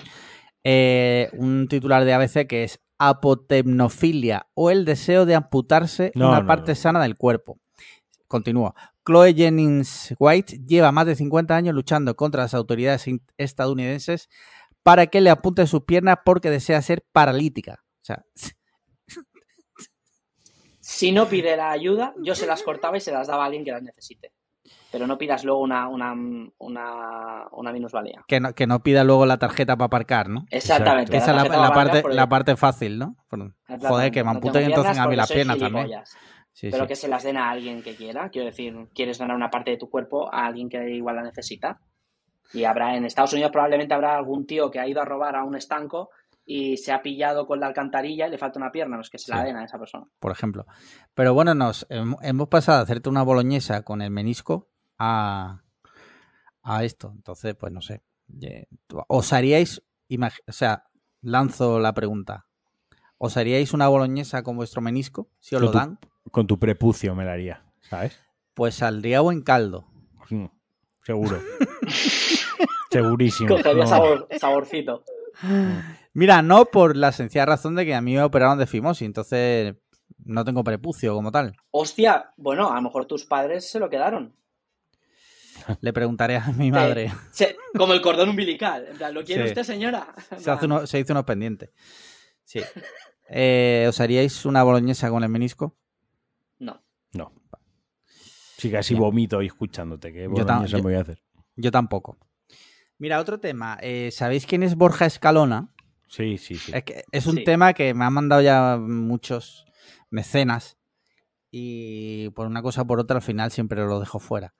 Bueno, voy a hacer una pequeña introducción. Borja Escalona, para quien no los conozcáis, es un, ¿cómo definirlo? Un creador de contenido que básicamente se dedica a hacer el puto anormal en cualquier contexto que puedas imaginar, ¿vale? Recientemente se ha hecho viral en varias ocasiones porque hace lo siguiente. Él hace streaming de lo que se llama IRL o In Real Life, que es básicamente stre- streamear por la calle haciendo cosas, ¿vale? Y una de las cosas que hace últimamente, que, que le ha dado por ahí, es entrar en una tienda, empieza a hablar de la tienda, en plan de estoy en la tienda, imagínate que entra en la... eh, Marquino tiene una tienda, la tienda de gorras, una tienda de gorras, imagínate, ¿no? Entra en la tienda de gorras de Marquino, empieza pues estoy aquí en la calle Pepito, número tal, en la tienda de las gorras, ay, me voy a probar esta gorra, uy, qué gorra más chula, qué, qué bien me queda, bueno, pues muchas gracias por la gorra, hasta luego, y luego le dicen, no, perdona, la gorra la tienes que pagar, ¿vale? Y él contesta, ¿cómo te voy a pagar la gorra si te acabo de hacer una promoción valorada en 15.000 euros? Esto, esto ha pasado ya más de una vez, ¿vale? Entonces, pues el tío ya eh, la lía parda eh, y todo para crear contenido de, una calidad lamentable, ¿vale? Recientemente, el más reciente es uno que ha hecho con unas gafas de sol, en el que finalmente sale corriendo con las gafas de sol. O Yo sea, cuando- roba, literalmente roba. Sí. Ah, Vamos por partes. Yo cuando vi el clip digo, si estoy ahí le abro la cabeza, literalmente. O sea, es una persona que me provoca asco, me provoca rechazo, me da ganas de potar. O sea, si pudiera en, el FIFA 24 lo mataría. O sea, ¿sabes? Y aquí viene el giro de guion, y es que en, la mañana de 4 de Antena 3, no sé de qué canal, lo entrevistaron para que contara que por qué había robado las gafas. ¿Vale? Y el tío empieza a contar O que. sea, bueno, le dieron lo que él quería. Sí, déjame Claro. continuar. Espérate. Tranquilo. Tranquilo. Empieza tal, se pone a llorar, empieza a decir que su familia lo está pasando muy mal, ¿vale? Le- La gente como flipando y de repente se pone normal, como si fuera un psicópata, y dice, bueno, eh, os he puesto a bailar, eh, no habéis confirmado nada de esta información, yo compré las gafas antes de empezar el vídeo, tengo el ticket y ninguna cadena se ha molestado en preguntar si este vídeo era real o si era una actuación, bla, bla, bla. Claro, dice, joder, por una vez me va a caer bien Borja Escalona. Es como, en cierto modo, lleva razón. Si, si lo que dice es verdad, que, es verdad que había comprado la gafa y que el vídeo lo hizo un poco para, pues, llamarla. Yo creo que no, ¿eh? Pero, si es verdad, pues, joder. Todos sabemos que las Mm. televisiones eh, son también lamentables y que no. Quiero decir, do- dos- dos- dos entes malignos, dos, Sí. dos cosas que se mueran las dos. O sea, a mí no me sirve eso. Bueno, como esta vez como ata. No, no, no. O sea, Sí, lo se que es malo es malo. Exacto, lo que es malo es malo y ya está. Entre ellos, que se maten entre ellos y ya está, pero que se maten. Sí. Yo es, que, yo es que si a este tío no le han partido la cara ya, me da o sea, me hace que, que pensar que quizá todo está preparado y simplemente lo que busca es la viralidad. Y Mira, todo, desde aquello del mm, restaurante de las croquetas y no sé qué, hasta sí. lo de ahora, es lo que me hace pensar de que no le hayan partido la cara como al caranchoa. A ver, ha tenido, un, galle- un galletazo, bien dado. ha tenido varios momentos. eh, tuvo una pelea con Omar Monte de boxeo, que Omar Monte Sí. lo, lo- lo reventó, la verdad. Luego, otro gran momento suyo fue cuando eh, estaba grabando vídeos por la calle con una con una máquina de afitar y le, tiró una máquina de afitar a un tío por la calle y le dio en la cabeza a una señora que pasaba por allí. O sea, tú- este señor es- debe morir, ¿vale? Sé que son palabras graves, pero creo que el mundo sin él sería bastante mejor. Dicho esto, ayer me salió un clip en TikTok, ¿vale? Que sabéis que es donde yo me informo de todo. Fuente TikTok. fuente TikTok, en el que salía en un directo con el Churumel de Málaga y se El nombre Y- ya. y parece ser que se van a se, va a haber una, una pelea entre ellos dos. Eso sí que quiero verlo. Eso en la sí. Fama League está, ¿no? Eh, no, sería como la la velada de Ibai, pero gitana. Sí, Como la sí. Kings League gitana, que no sé si la habéis visto, que existe. sí, correcto. Pues sí. Yo ojalá el Churumbel lo, lo, re- o sea, lo reviente. O sea, ojalá, por favor. Es lo único que pido. Si tengo que poner dinero, lo pongo para pagarle a, a Rocky Balboa para Pero- que lo entrene. Pero lo reviente nivel que caiga mal y se desnuque y no Sí. volvamos a verlo. Y se quede como la, para- la que quiere ser paralítica, pero, Pero de verdad. pero de verdad. Pero, pero la verdad. Sí. Eh, mira, ¿qué más? Tengo aquí un tema. eh, un tema un poco tal. es- no sé si sea Carlos. No sé si habéis visto que una de las propuestas que ha hecho el gobierno es eh, poner cine a dos euros para jubilados. Mm. ¿Qué os parece esta idea? Porque mm, me parece una soplapollez. ¿Qué quieres que te diga? O sea, quiero decir, es que eh, no me parece mal que ponga cine dos euros a los jubilados, me parece mal que solo se lo ponga a los jubilados. A lo que voy es que si estás promoviendo la cultura y estás poniendo una medida de ayuda a la cultura y a que algo sea accesible, que solo lo restringas a los lo restrinjas a los jubilados, que ya de por sí bastante Tienen ayudas tienen, sí, Bast- que sí, ayudas. abonos de transporte y que nadie me venga ahora, bueno, es que ya son jubilados, pero bueno, y tienen su pensión y en muchos casos son buenas pensiones, por lo general, por lo general las pensiones no suelen ser malas en España, tampoco son, no, no- no- te conviertes millonario por jubilarte, pero tampoco te quedas en la inmundicia, tienen ayudas en las facturas de la luz, en las facturas del gas, tienen ayuda en el transporte, tienen ayuda en un montón de cosas subvencionadas, ahora también el cine, que el cine es cultura, pero también es puro entretenimiento, si se puede entender así, ¿no? A dos pavos eh, cuando realmente una, per- un- una persona, una pareja, una familia, ya no voy a decir ni una persona, una familia que ir al cine, cuatro miembros de una familia, eh, le sale por 60 pavos la noche y que al viejo de los cojones le vaya a costar dos euros, es que tócate los huevos, tío. El Es que problema- tócate los cuando encima los viejos es que lo- la- es que el tuit este de que los viejos no tendrían que ir al supermercado los sábados es que es así, es que los viejos tendrían que salir solo, solo de 10 a 12 de la mañana el resto del día el viejo en su En puta casa, laboral. porque el viejo no aporta ya nada, el viejo ya cumplió su función, que no moleste, que no moleste el viejo. Pero, en- pero entonces, ¿por qué nos encerramos en casa para el COVID? Los hubiera dejado morir. Bueno, yo Sí, no tomé las decisiones. Nos hubiéramos ahorrado dos Yo, años. yo no, yo no pero tomé las decisiones en el COVID, muchas cosas hubiesen sido diferentes. yo- Sí. Yo estoy de, estoy de acuerdo en lo del cine siempre y cuando, porque al final se equipara a los museos en los que también tienen descuento. O sea, para entrar en la Giralda, si naces en Sevilla, entras ver, gratis. los jubilados jubilado, tienen- la mitad.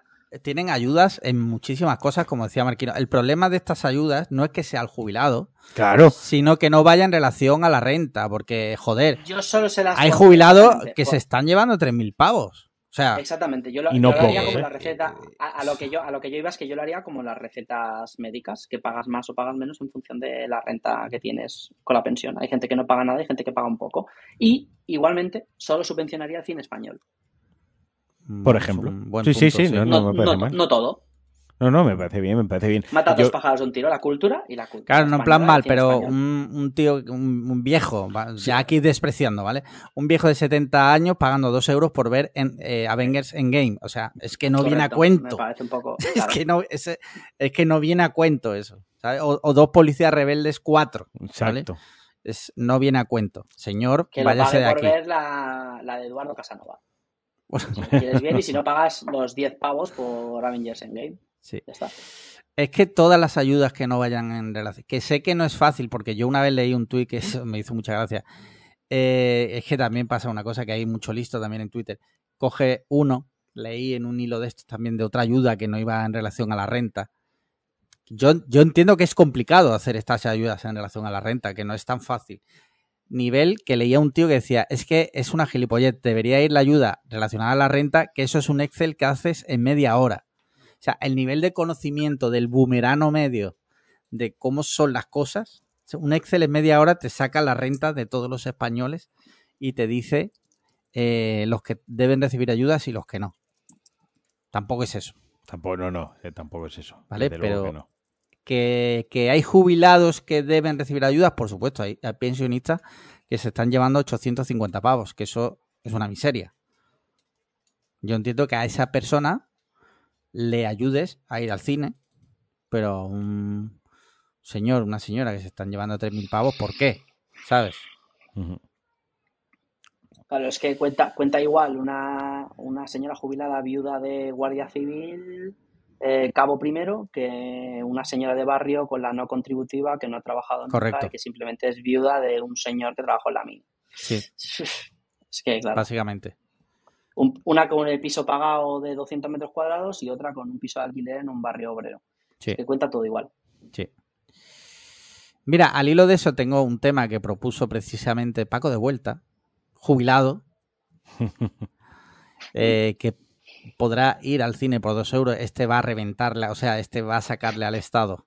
Paco de Vuelta va a ir tantas veces al cine por dos euros que va a hacer que... No cotizamos los tres. Lo que se va a Sí, gastar no lo cotizamos sí. los tres.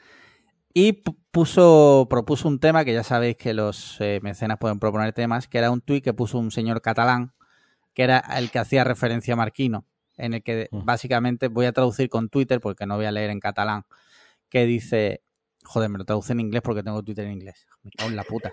Dice, sería mucho pedir que la gente de más de 67 años que tiene toda la semana para ir a comprar fuera baneada los sábados y que no pueda ir a los supermercados. Yo es que estoy en contra de la gente mayor, lo siento mucho. O sea, Yo lo- ni, ni me quiero hacer mayor, ni que quiero que la gente de mi alrededor se haga mayor, ni quiero tener mayores cerca mía. Eh, lo siento. A ver, el tuit es una burrada. A ver, el tuit es una burrada. El tuit. Fuera, fuera bromas, el tuit es una burrada. Fuera bromas es una burrada. Pero eh, eh, no hay una burrada sin un buen pero detrás, ¿no? Que la justifique.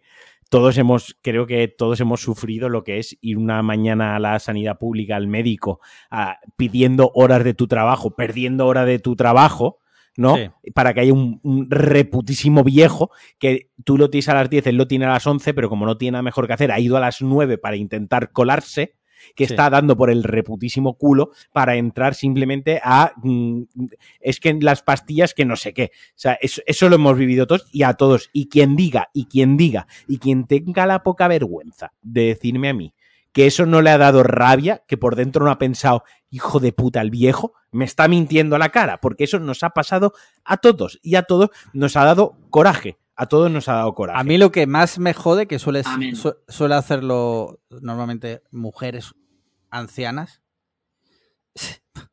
es cuando estás en el súper. Ah, no, bueno. Bueno, pero pero déjame, déjame que describa la situación. Tú estás en el súper y hay dos cajas abiertas de cuatro. Llega una cajera, va a abrir la caja nueva y dice, pasen por aquí en orden de de- cola. Siempre hay una vieja, porque siempre es una puta vieja, que se te intenta adelantar y ponerse delante tuya, que va detrás. Siempre, siempre, siempre. Vale, yo antes, cuando yo era un chico así como tímido y joven, pues me, me aguantaba, pero ya, o sea, ya llega un punto que, señora, ha dicho en orden de cola. Es que si no le pego una patada en la cabeza aquí. Que nos Que la- ahorramos una pensión. Sí, sí, sí. O sea, siempre son ellas. ¿Por qué tienen tanta prisa la- la- las- Que si no tienen nada mejor que las hacer. Porque, Porque tienen se que ir a ver, morir esta noche. porque tienen que ir a ver la reputísima ruleta de la fortuna. Tienen que Ya ir al está. cine por dos euros. Tienen que ir al cine por dos euros. A mí lo que me jode es esta picaresca de. es- es- este precedente de. No, es que soy mayor, es que soy mayor. Sí. Como excusa. Claro, es como, por ejemplo, estás en el autobús, ¿no? Tú vienes de currar 12 horas. 8 horas, la- las horas que se de currar y te sientas. Y ves que hay una persona mayor de pie. Lanzo debate. por educación se supone que hay que cederle el sitio. Eh, a ver, señora, usted ha salido porque le ha salido Bueno, del escucha un segundo, un segundo. Por educación y porque hay asientos reservados. Eso, No, no, eso no, sí no. que es verdad que hay, hay Pero asientos. yo, Ahora hay- sí, antes no había. ¿no? pero yo no me voy a sentar en uno reservado nunca.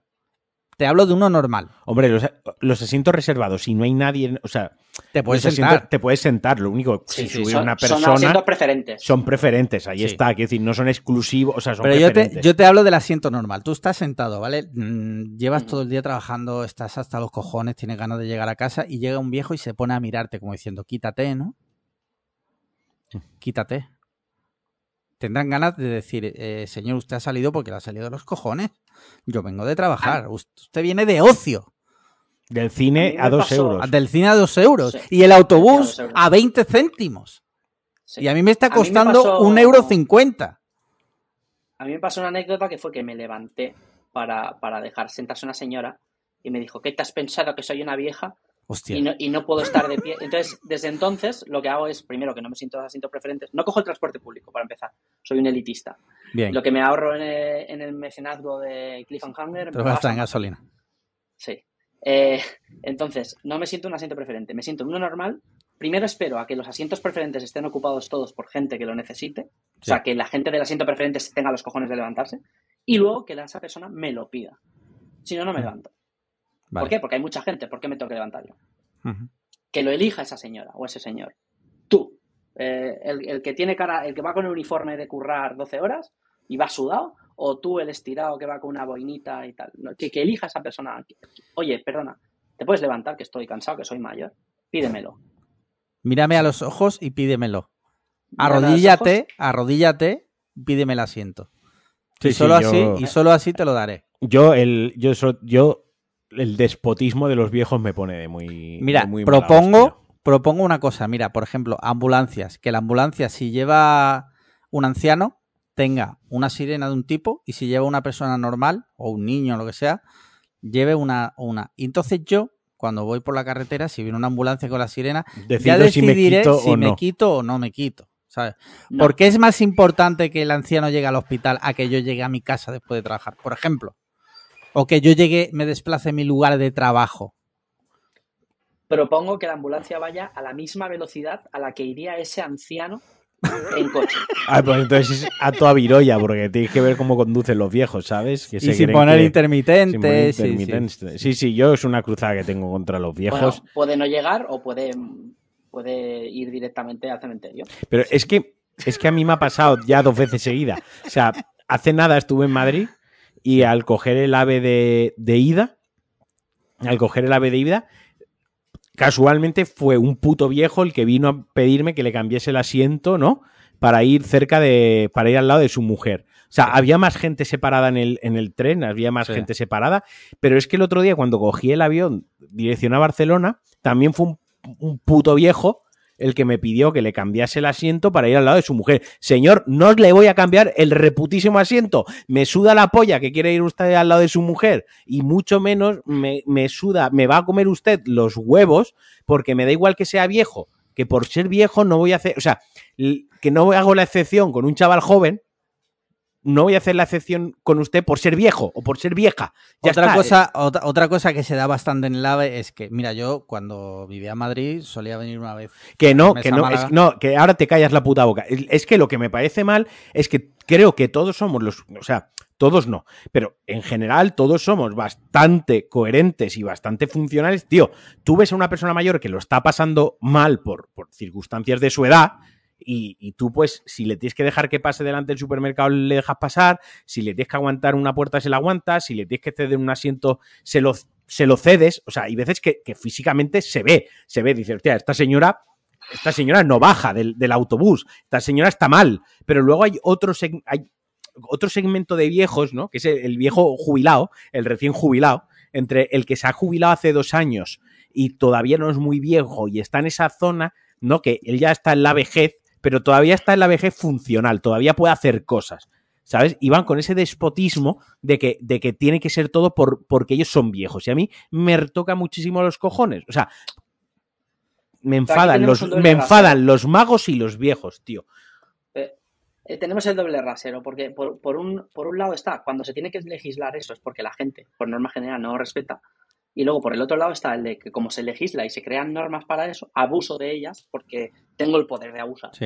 Entonces no me, no me gusta ninguna de las dos. Esto es Ahí- como, Ni esto es como que crear las normas, ni, de, ni del que haga Esto- uso por es que, eh, claro, esto es cuando- como con como- esto me lo tienes que... cuando ven un coche aparcado en minu... cuando ven un coche aparcado en minusválidos, ¿no? Y va un minusválido por la calle andando, Sí. aunque, la, aunque él no va a hacer la, no va a hacer uso, llama a la grúa igualmente. Ah, sí, sí, ¿Sabes? hay, sí. Los hay, los hay, que, que llaman a la grúa activamente, ¿no? Es como, Sí, es que ahí no debería estar aparcado. Bueno, y, y a saber las cosas que usted hace que no debería hacer y nadie va señalándole con el dedo, ¿sabes? O sea, otra cosa es que entiendo que vas a aparcar, o sea, y entiendo, entiendo lo que se me va a decir ahora, lo que se me puede decir o cómo se puede ju- justificar. Ya, es que tú no sabes cuando alguien va a pasar por ahí con su coche y va a hacer uso de eso, ¿no? Sí. Y entonces eso tiene que estar disponible siempre. Es- esa parte la compro, esa parte la veo. Pero también hay otra parte que es la de la de la policía de la de la policía de los de los vados, ¿no? La policía de donde ahí no se puede aparcar. Que aunque no lo vayas a usar en ese momento, aunque tú no lo vayas a usar en ese momento, da igual, hay que denunciar esa situación. ¿Por qué? Porque porque puedo. Ya está, simplemente por Para eso. hacerme el chulo. Para hacerme chulo, correcto. Sí. Al hilo, Pero bueno, entonces, ya- si, si ves a una persona apuñalando a otra, como esa otra persona no la conoces, no vas a avisar a la policía. Hostia, las leyes son las leyes. Buena esa, Como no es mi primo al que están apuñalando, me la suda. buena esa. Dale otra, dale otra. Jaque. Bueno, jaque. yo no, yo, bueno, y si al que están apuñalando se lo merece. Y por culpa de eso, ¿Y si es Borja Escalona? el que claro, y si es? Borja Escalona el que están apuñalando y tú no conoces a Borja Escalona y evitas que lo apuñalen y pasas de ser héroe a ser villano, Claro. ¿eh? Dadle una vuelta a eso. La línea ¿Qué? temporal. Pero es que a, lo- a lo- a lo mejor el minusválido es un hijo de puta y prefieres que esté ocupada la plaza. Claro, es que tú no lo sabes. Eh, eh, Ahí está, ahí está. Que, que seas, que seas cojo, que seas cojo no impide que seas un, ser perverso. De hecho, dicen, y, y aquí ya me lanzo un hot take tremendísimo, que dicen que los cojos tienen muy mala leche. Esto, esto Bueno, es que un- se, se agudizan los sentidos. Cuando te faltan unos, se Sí, claro, otros, ¿no? sí, sí. Sí, a mí me pasa igual por ser calvo. Sí. Bueno, después de este, después de este rant eh, en contra de la tercera edad que ha quedado exagerado, eh, un Y de los abrazo a, discapacitados porque Marquino no quiere a los abuelos. Sí. Eh, bueno, pues no tengo más temas.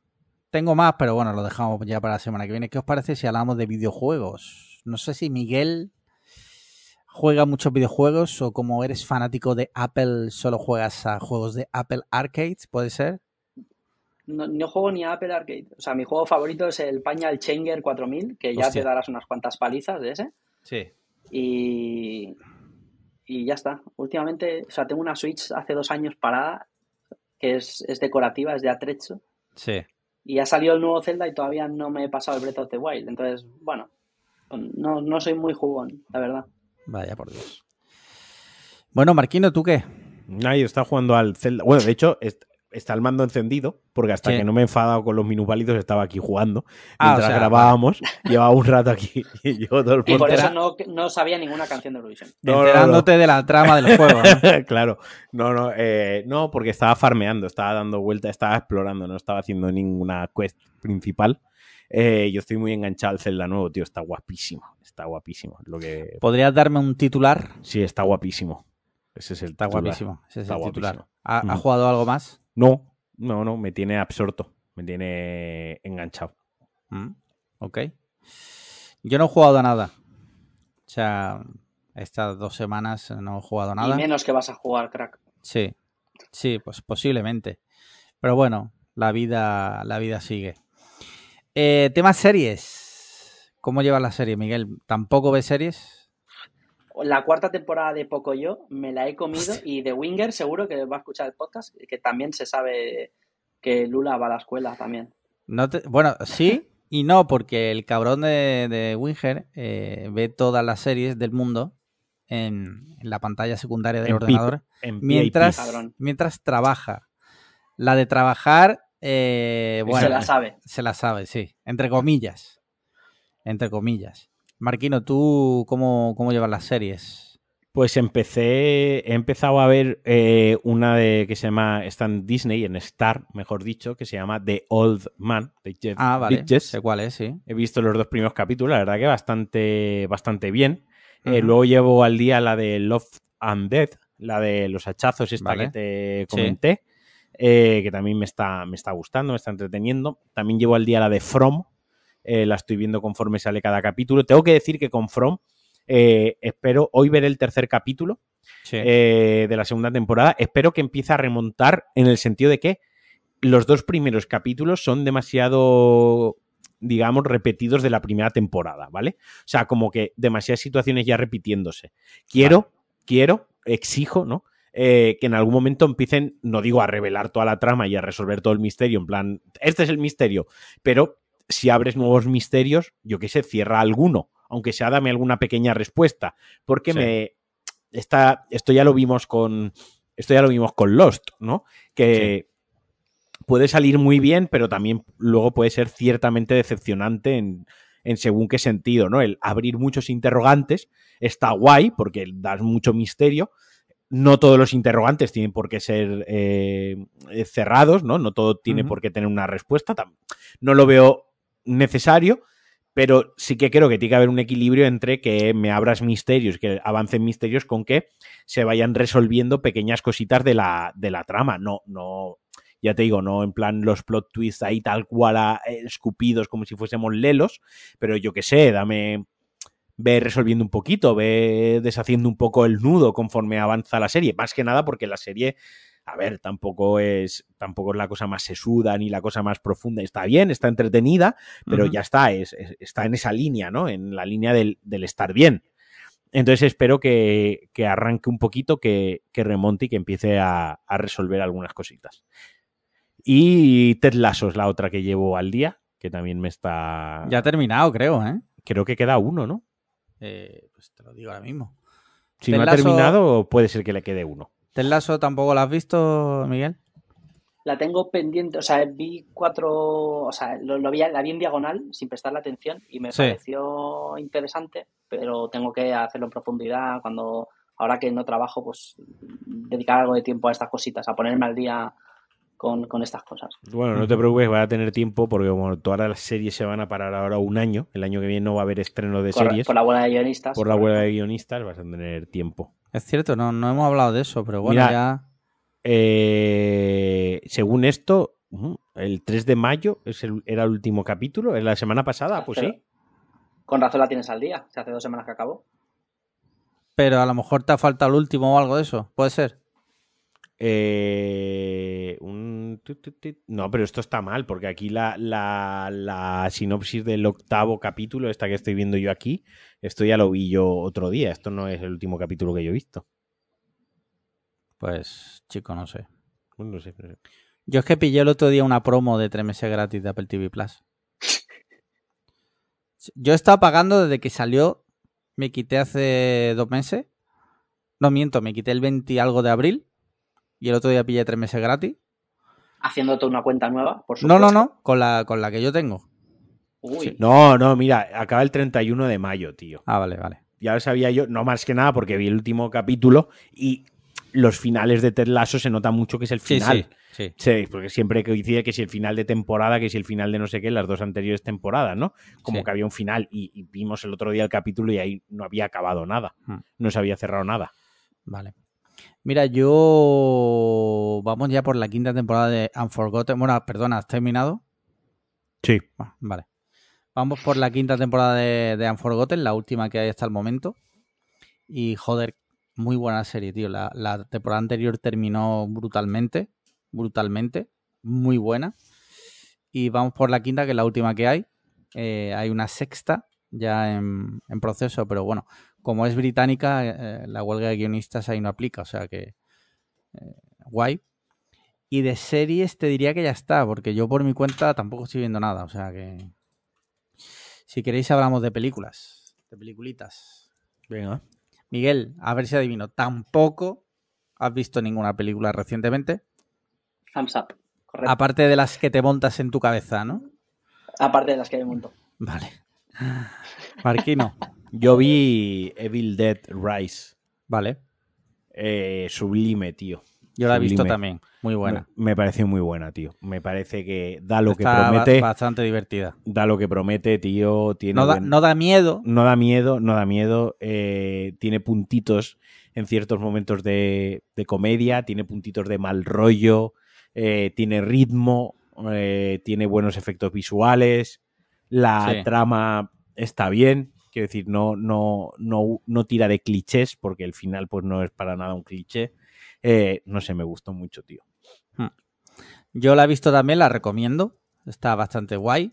Eh, no hace falta haber visto ninguna de las anteriores porque esto es una historia independiente. Así que podéis disfrutarla.